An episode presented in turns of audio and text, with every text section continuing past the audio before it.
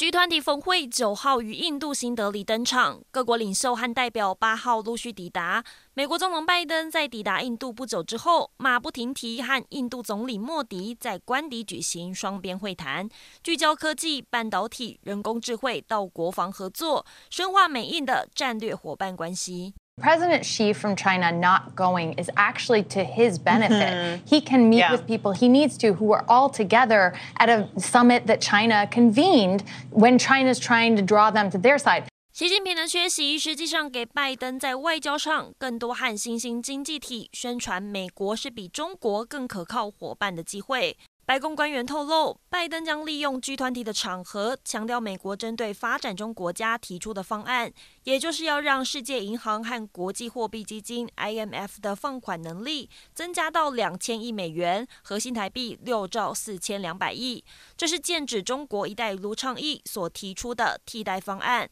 规模虽然不及，但依旧庞大。第十八届 G20 峰会登场的同时，各国领袖可能将面对的是人类史上最热的一年。今年的峰会将讨论包括推动再生能源和绿色援助等三个关键的气候议题。联合国秘书长也发声呼吁各国重视。然而，地缘政治紧张，普丁和习近平两大国领袖又都缺席的情况下，代表 G 团体峰会不太可能在最终公报达成共识，更不用说做出坚定的气候议题承诺。另外，由于各国对于乌战的措辞不一，外界也不看好 G 团体峰会能为和平谈判做出任何贡献。